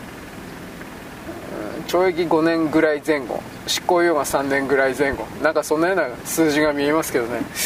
なんかよくわからんけどネットの中の評価においては市川猿之助さんをああ、ま、明らかになんかかばってたねみたいな全体が、えー、彼の芸術性を評価してということどういうことかわからんけどなんかいろいろ。俺もわかんねえやこんなもん。海外でも有名な人だからじゃないかなとは気はしますけどね。いわゆるみそに休んだらもう、えー、再び儲けてもいやどうかなそんな根性あるかな。まあいいです。ということで市川の戦逮捕うろろということであとは韓国のスワップ協定がどうとかどうとか日韓の通貨スワップですね。えー、っとホワイト国に戻した上に通貨スワップですからこれははっきり言うけど日本には何のいいこともありませんね。岸田政権今選挙やったらボロ負けだから早く選挙しろよバカ野郎と僕は思ったんですがまあやらんでしょう。それでこの、えーと、日韓通貨スワップがどうであるとかホワイト国がどうであるとかこんなもんは間違いかあのアメリカの圧力です。しかしもちろん当然韓国の側の、うん、工作韓国の側の中国に対しての工作日本に対しての工作アメリカに対しての工作3カ所に対して同時に間違いなくやってたと思いますでこのことで、まあ、あのラーム・エマニュエルという男が韓国をホワイト国に戻せみたいな。なんかようわからないお前関係ねえだろこれどう考えたってこれに関しては。と思ったから僕はこれに関しては明らかにこいつ韓国から金もらってんだなというふうに思いました。普通に。うん。まだ何らかの利益供与。彼本人でない場合は彼の家族に対する韓国の側からの利益供与。まあよくある話です。うん。だから民主党関係の人っていうのは、まあ、クズだから金に来たね金欲しいだけだからこんなことばっかり言ってるし。リベラル金欲しいだけだからということも言うのでだからそこから考えるとですね、まあ、相当の工作費というかですねなんかいろいろ配ったでしょ。うでそれ日本の川中のですね、えー、親中新韓派議員そんなんいるかどうか知らないけど自民党とあと官僚たちに早くホワイト国に戻せみたいな形でなんかものすごい圧力をかけてたそうです。彼らのメンツが立たないからだそうです。バカ。ゴミくず国家にメンツなんかあるかよ。もうゴミくず国家まで行っちゃうからね僕はっきり言うけど。自分一人では何もできないクズが。クズの上にゴミだからゴミクズ国家。まあだからなんだこんなこと。あネトウヨがロロロロロとか言ってなんかすごい人がやってくるけどうんでもそろそろね日本人は本気で怒らないかんわ。だから僕はあなたの代わりに怒ってんだよ。感謝しろよ。だんだん傲慢になってますね。まあ、この日韓通貨スワップっていうのは、えー、イ・ミョンバクの時ぐらいまであったんですよ。アジア通貨危機起きたでしょう。で、あれ、はっきり言うと、韓国が全部悪いっていうか、韓国がだいぶ悪いとこあるんだけど、いや、日本全然関係ないよ、はっきり言うけど。アジア通貨危機っていうのは韓国が裏切ったからなんだよ。あんたなんでこんなこと知らねえのと言います。あの時誰だったかな？あのー、あの時大臣忘れちゃったよ、大統領。ノテウ、ノムヒョン、えー、違うな。まあ、相当古いやつなんだけど、か近代中じゃなくて、えー、っとね、軍事政権の後で近代中になったんか。で、近代中の次ぐらいのやつなかったかな。そいつ今確か早稲田か慶応かなんかで教授してないかな。もう、もうクビになってるか知らんけど。こいつがね、あのー、日米の軍事情報を全部、あの、中国とロシアに、あ、ソ連か、あの時は。全部あのー、通貨で流したんだよ。確か全部中国じゃなかったかな。で米国はそれで確認取ってでなんだろう一応腐っても米韓同盟という同盟国だからなんだろうね、えー、目立った表向きの制裁ができないということでじゃあしょうがねえからという形で通貨暴落仕掛けたんですよ。で韓国はあの IMF のお世話になったんじゃなかったですか？自業自得なんであんなもんはっきり言うけど。何一つ同情するところもないし。であいつらはね卑怯なのはそれ全部日本のせいだって言ったんですよ。お前らが悪いんだろ。だからそういうことも知らない人は「ネトウヨガルー!」とか言って言ってるんですよ。精神世界のバカどもなんとかならんのか。こういうことを何にも知らないで。いい人ぶってんの。バカばっかりだけど。でちょっと知ったら今度今度はここいつらぶっ殺すんだ。勇ましいことばっかり言って。お前お前力の金庫論学べよ。そんなこと言って実際そうなるのかよ。お前やってこい。バラ。右側も左側も精神世界のやつは来るしかいねえ。現実見てないから。そういうことを含めて僕はいつも言うからいつも叩かれます。でなんか味方のふりをしてなんかくださいください。ちょうだい情報ちょうだいこんなやつばっかり。この世界はくれくれタコラでできてんだよ。知ってるよ。でまあそういうですねあの通貨暴落。これ仕掛けられて自業自得。でその後でイ・ミョンバクイ・ミョンバクまでですね通貨スワップで何度も支えてやったんで何度も。国として経営やってきてやってきてないんだよな、まあ、立証戦の時から。算数ができないんだよあいつらは。全部賄賂取ってっからよ。でまあこれ置いといて。いや置いちゃいかんけど。でイ・ミョンバクが中国の命令に従ってという言い方しますけど竹島に上陸したでしょ。あれで日本国内は、ダメだこの通貨スワップやろやってられるからふざけんなとなっちゃって、えー、っとね、延長のお話し合いがなくなったんですよ。自動更新じゃなかったんです、確か。で、自動更新じゃなくなって、えー、っと、一旦切れたのかな、イーミョンバクで。で、その後で、麻生さんが何度も何度も、いやいや、そう、ね、再開しなくて大丈夫なの？大丈夫なの？大丈夫なの？というふうな何度もやって、その度ごとに韓国は、通貨スワップ結んでほしいって言うんだったらそっちから頭下げろ。そしたら結んでやるっていうことを考えてやらんでもない。これで麻生さん切れちゃって死ね。もうただの一言で死ねとは言ってないけど。それ切れるだろ。俺だって切れるよ。そんなんばっかり。で今に至る。でねこれつこれね気づかないといけないんですよ日韓スワップ、通貨スワップの協定が再開したというのを、米国が圧力かけたという意味を理解しないといけないんですよ。おそらくこれです。米国が圧力かけてるんですよ。なんでかわかりますか？通貨暴落仕掛けるんですよ。どう考えてもそうなんですよ。僕の見え方からすると。半持っているような工場国家としての韓国を取るもん取ったら叩き潰しておかないと韓国は絶対に中国を切り捨てることをしません。米国が2回か3回ぐらいにわたって中国の中にある韓国の半導体工場おし,、ま、お釈迦にしろおしまいにしろって言ってるのに韓国はごねてごねて延長しろ延長しろって延長しました。8月1年間延長期間来ます。まだまだ延長できるとかって何か言ってますが多分それずっと続けること僕できないと思います。だからこれは韓国にどれだけ投資しているような民主党関係者の連中がいるか によってそしてそれらがどれだけ党の資金を引き抜いてるかどうか。これが正確に分かれば通貨暴落を仕掛けるつもりなのかどうかっていうことははっきり見えるんだけど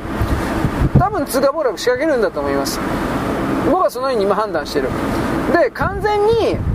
あの絶滅させると在韓米軍の絡みもあるから在韓米軍を支えるような、えー、普通の民間物資を供給するような韓国の側の民間会社の問題もあるから絶滅はさせれないんですよおそらくは。そういうことをそういう部分だけを生かすための日本から金出させて、えー、特定の部位だけ部分だけ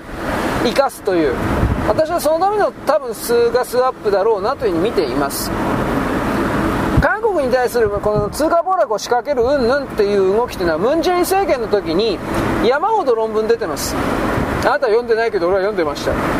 えー、でそれらをですね、えー、鈴木さんとかなんか、まあ、あの韓国評論家で鈴木ですみたいな。もう一人いたけどね。誰だったかな。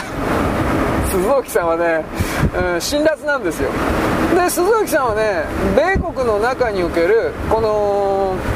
国務省スタッフですか。これらの国務省スタッフの中における米国人の、あのー、まあ、分析官というか問題提言家たちと実際に話をしてでそういういろいろなことを何ていうの？韓国何考えてるの、うん、まあ米国の側から米韓同盟を、あのー、切り捨てさせようとしてんですよとはっきり言えばと言ったんですよ。その頃はそういう論調でしたよ。あのムン・ジェインの時は。でそれしてですね米国はこれはわざと日本のメディアにそれが活字になるようにという意味でこれを言ったんです。もしそうだった場合そうそれが明確だった場合、まあ、私も私つまり米国の分析官は明確だと思ってるがそれがもう避けられないものになるというのであれば我々はおそらくは経済衝動を仕掛けるだろうとはっきり言ってました。経済衝動つまりあの爆弾を落とすということ。です金融爆弾を落とすということ。金融核爆弾ですね。それは似たようなことを今やってるからね。まあ、どっちにしろ韓国は中国に対する輸出がほとんど終わってる。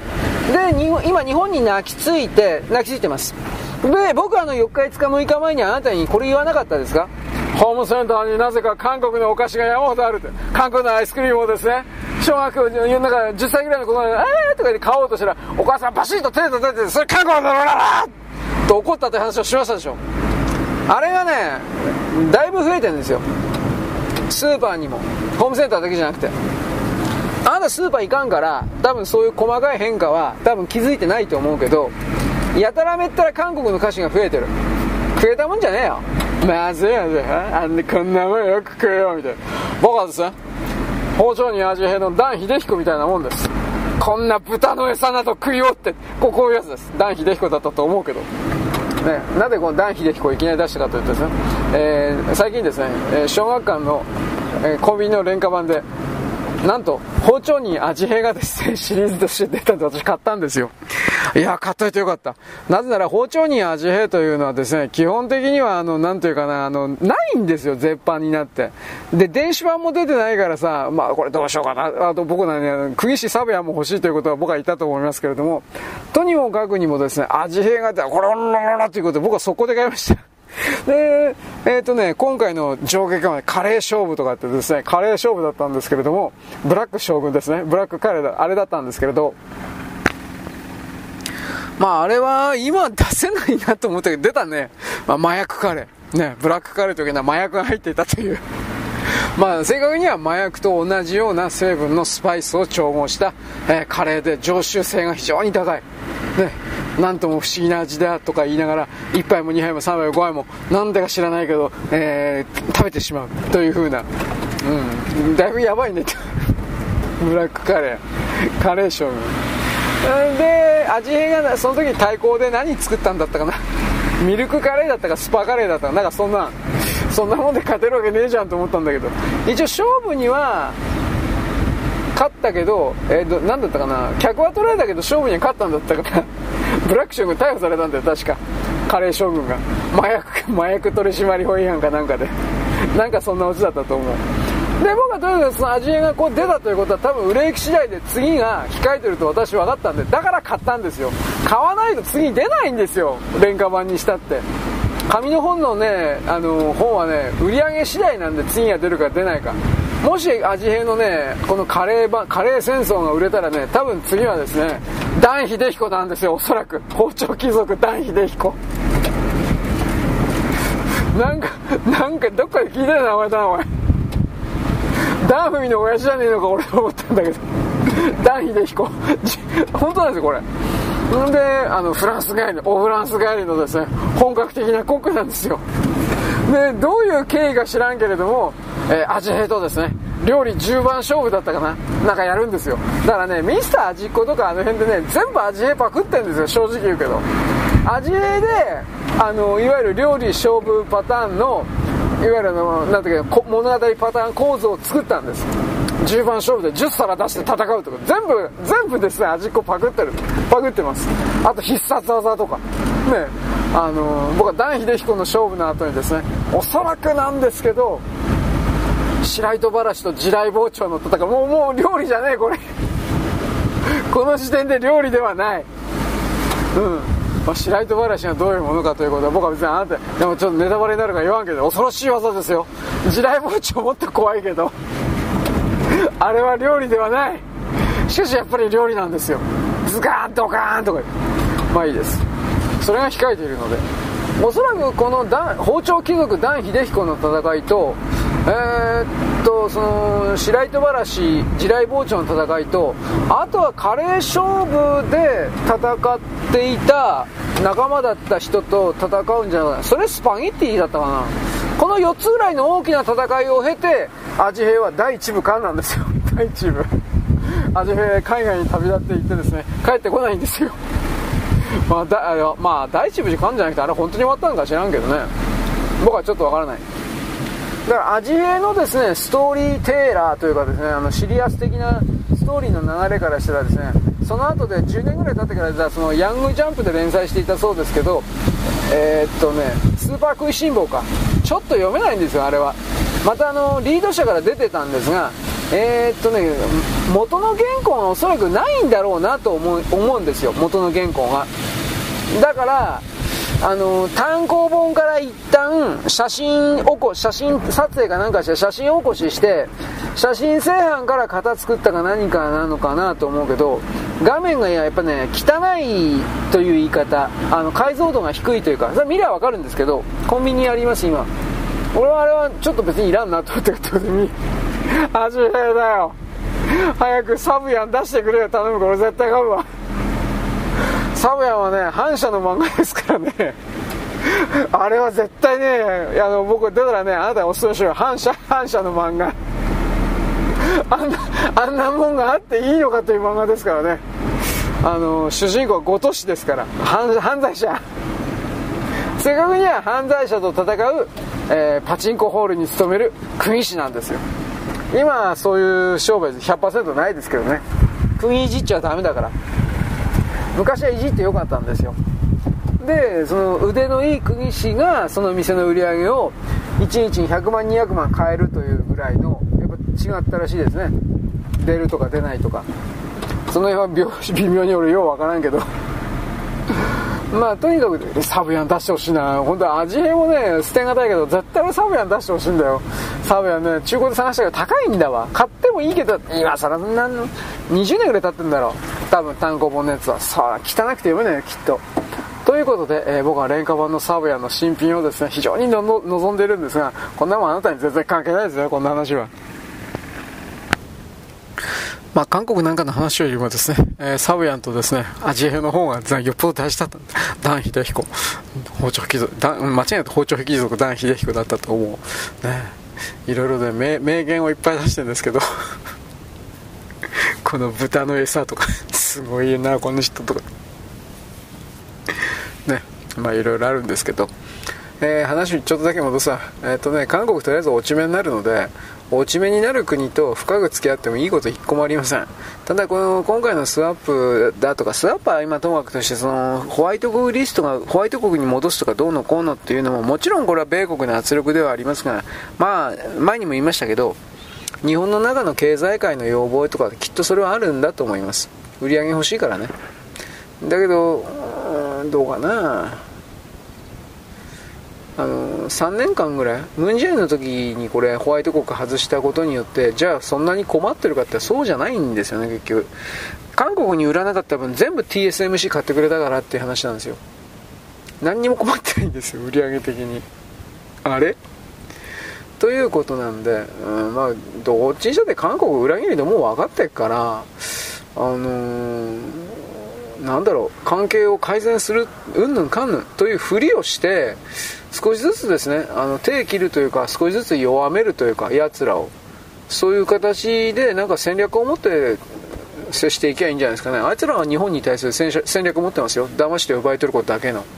でこういう表現を使うとですねまたネトウヨがルルルルルとかっていう人がいるけどこういう人に限ってあいつらがどれだけ日本に対してひどいことをしてきたかということに関して何にも調べないし何も知ろうとしないんですよで外側世界にあるですね一方的な日本が悪い日本が日本軍国主義やルルルルっていう風な言葉だけを信じる白痴なんで 社会人だろうが学歴があろうが何だろうが白痴後天的知恵遅れなんで。自分で調べないというかそういうことだろ。そんな状態で俺をなんで否定すんの？なんで俺批判すんの？本気で時々切れ切れそうになるわ。そういうこと言ってくる人。だから工作,、あのー、工作員というか活動家なのかなとも思うけどね。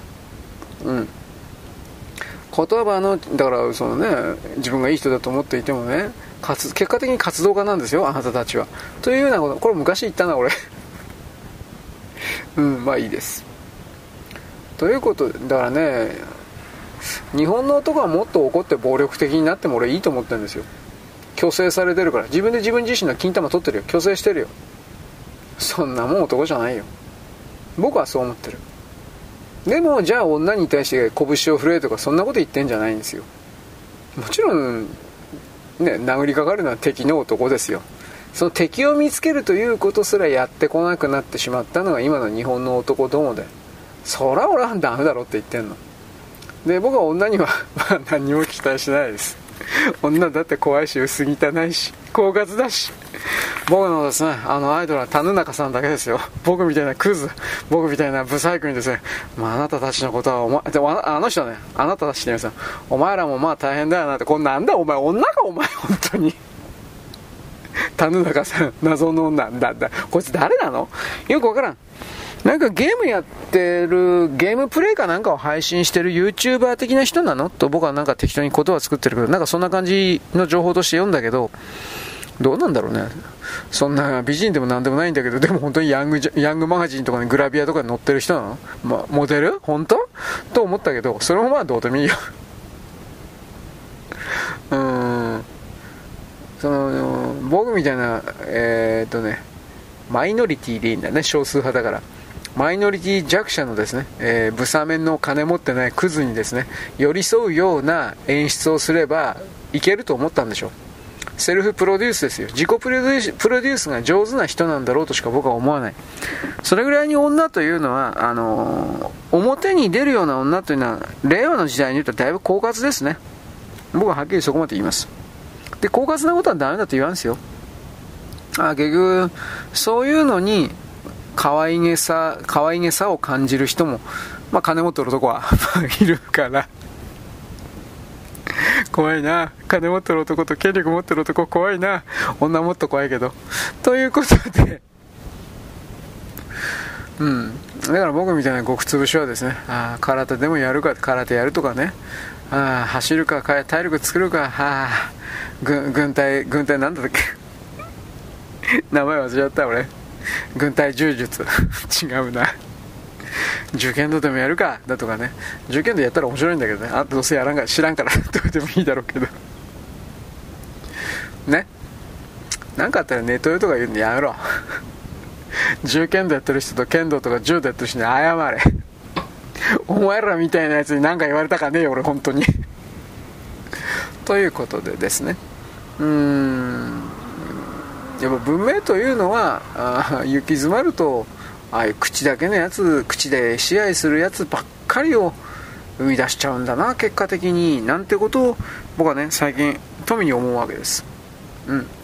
まあその韓国と中国に関しては距離取ってった方がいいですよ本気で。中国はもう失われた50年に入っちゃってますから。必死で隠してるけど。その失われた50年を唯一ひっくり返す、あのー、チャンスがペトロ人民元ですよ。石油代金を人民元にするということ。あとはそれをやりながら彼らの内部で今一生懸命作ってる AI であるとかあの電脳空間認識阻害。こういうものを常に最先端のものを開発して西側そして貧乏国家に売りつけてそれ相手の国に、え、設置敷設したら勝ちだからね中国は。何もかもその相手国から情報を取る奪うことができるから。今やってるけどね。そういうことの全体構造を見て独裁国なるものがいいか悪いかあなた自分で決めないといけない。本当に。僕は嫌だと言います。不便でもどれだけ不便でもそういう独裁何もかも裸にされて何もかもの情報を取られて自分が上から命令されてるコントロールされてるということすら気づかないままにコントロールされる。僕はそれは冗談じゃないと言います。あなた知らんけどね。まあ、そういうことを踏まえて、まあ、どちら韓国がどうのこうのとか関係改善どうのこうのとか言ってるけど今の大統領が3年もしたらもう持たなくなるからいいとこ2年か3年ですよ。今こんな風になんかやってんのは。どうせ続かない。今、うんまあ、近いうちできたらあなたにその朝鮮半島の思想的背景というかどれだけ北朝鮮と共産主義とソ連と中国にあの国がやられちゃってるか。うん。どんな綺麗事言ってね日本に対して関係改善って無理なんだよなもはっきり言って。僕大体簡単に調べたけどああこれ何やったって無理だなって判断今のところ下してるので変わらない。結局、騙しのために、あのあの大統領、どうせ途中でね、退陣するか反日やらざるを得なくなる。どう見たって。北朝鮮のやつが黙ってない。ただ問題は面白いことに北朝鮮が、あの、中国のね、経済がものすごく下がっているこの流れの中で、どうもね、日本に活路を求めているというか、あのー、日本との関係改善本当に模索してるらしいですよ。だから最近なんでか知らないけど北朝鮮の拉致疑惑がどうのこんって報道がちらちらと出てるでしょ。本当かどうかは私分かんない。で僕はそれ関係が動く時は大抵モンゴルが何らかの形で出てくるのでなぜならばモンゴルで大体いつも会談してるから秘密会談を。だからそのモンゴルかんモンゴルの関係者の記事とかもまあ、スポーツ面とか芸能面全部含めてなんか出てくるのかな出てるかなっていう風な形で注意してるけどそんなのはなかなか分かんないですね。でも一応北朝鮮が動く時はモンゴルでモンゴル人が朝青龍だとかあいつはねスパイなんだよどう考えたって。まあ置いといて。あのそういうものがね動いてるかどうかなんです。あのー、まあ、正確には朝青龍はスパイというんじゃなくてあのモンゴル政府の情報部のメッセンジャーなんですよ。あの人のお父さんが政府関係者なかったですか？モンゴルの。でモンゴルは情報部が情報、まあ、いわゆる CIA 的なものがだいぶしっかりしてるんですよ。なぜならば中国という圧力があるから、まあ、中国とロシアに挟まれてるからっていうのはあるけどね。いろんな意味で、えー、なんだろうね。国なるものは命と金とあとそれをですねその外側を張りなんていうかな貼り付けるようにというか接着剤に側でくっつけるように情報であるとか軍事であるとか経済であるとかそういうものがなんかあのベタベタと張り付いてるというか。だからまあ突き詰めればでも金と命の奪い合いなんですよはっきり言って。1対1で相手を殺すか1対1で相手をお金を奪うか。本当にそんなもんなんですよ。単純にずっと、あのー、転換していくと。転換というか、うん、まあそういうモデル化するとね。まあいいです。そんな感じです。通貨スワップうんぬんかんぬん。僕ははっきり言って反対だと言っておきます。だけど、おそらく米国が経済衝動というか、通貨暴落仕掛ける、僕はそどう見てもそういうふうに捉えるんで、それだったら、いっぺんに、あの、韓国がぐしゃっていくと、経済難民日本に山ほどやってくるので、そういうことをさせないための通貨スワップという考え方なら、仕方ねえのかなどうなのかでも俺騙されてよく本当に騙されてるからねどうなのかなと思って一応見てるというそんな言い方ですね。はいよろしく。ごきげんよう。